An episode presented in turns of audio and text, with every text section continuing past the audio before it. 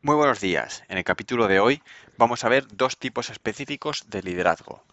Antes de continuar, no olvides suscribirte y darle 5 estrellas.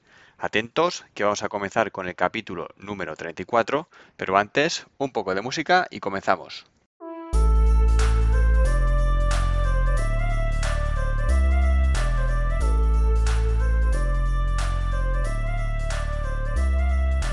Muy buenos días a todos, bienvenidos, yo soy Roberto Rodríguez y esto es Líder Ingenioso, el podcast donde te ayuda a crecer personal y profesionalmente compartiendo contigo conceptos actuales de ingeniería y desarrollo personal y potenciando el liderazgo y la motivación.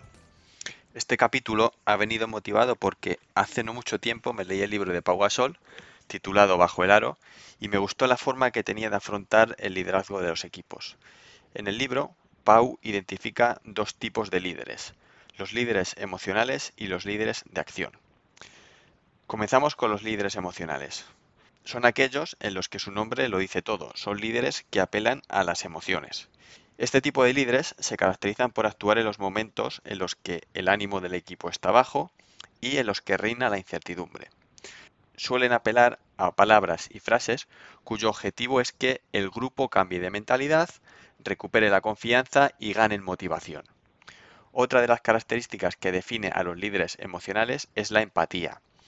Son líderes que saben ponerse en la piel del otro, entienden sus problemas, conectan con el equipo y aportan soluciones desde el lado humano.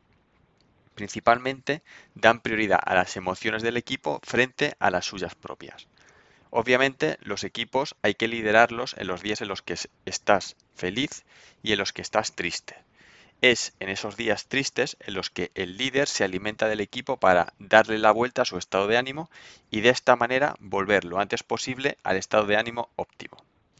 De igual manera, cuando el equipo se siente triste, es responsabilidad del líder sacarlo de ese agujero negro para que el equipo vuelva a funcionar como un reloj. Pau pone como ejemplo a Phil Jackson, de los Lakers. Continuamos con los líderes de acción. Son aquellos a los que les va la marcha y son los primeros que predican con el ejemplo. Quizá no sean tan buenos emocionalmente como los líderes emocionales, pero suplen esa carencia con trabajo, determinación, esfuerzo y rendimiento. Son un ejemplo para sus compañeros. Estos líderes se dejan la piel en todo aquello que hacen, trabajar, defender a su equipo, luchar por lo que todos buscan. Puede que las formas de este tipo de líderes no sean las más adecuadas, pero suelen decir todo a la cara y sin esconderse, y quizá no de la mejor manera. Esta puede que sea una de sus virtudes y a la vez uno de sus inconvenientes, porque dicen las cosas en el momento, tal cual las piensan, pero normalmente no cuidan las formas.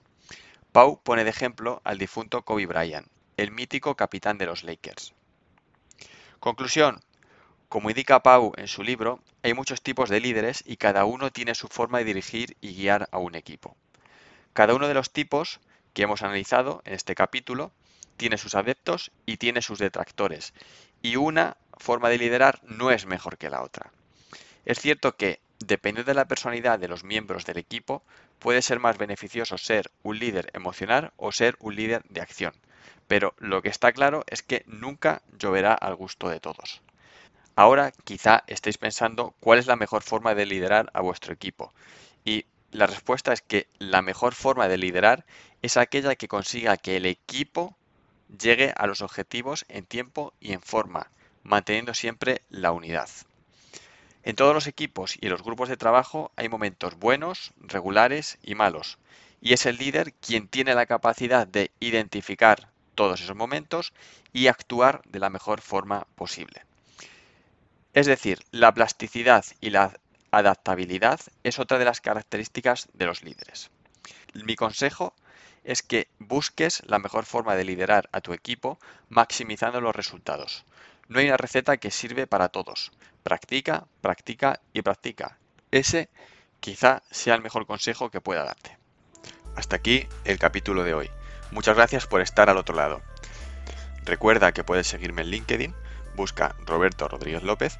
¿Por qué? Porque ahí comparto todas las novedades del blog y del podcast. No olvides suscribirte dándole al botón de seguir en la plataforma en la que lo estés escuchando.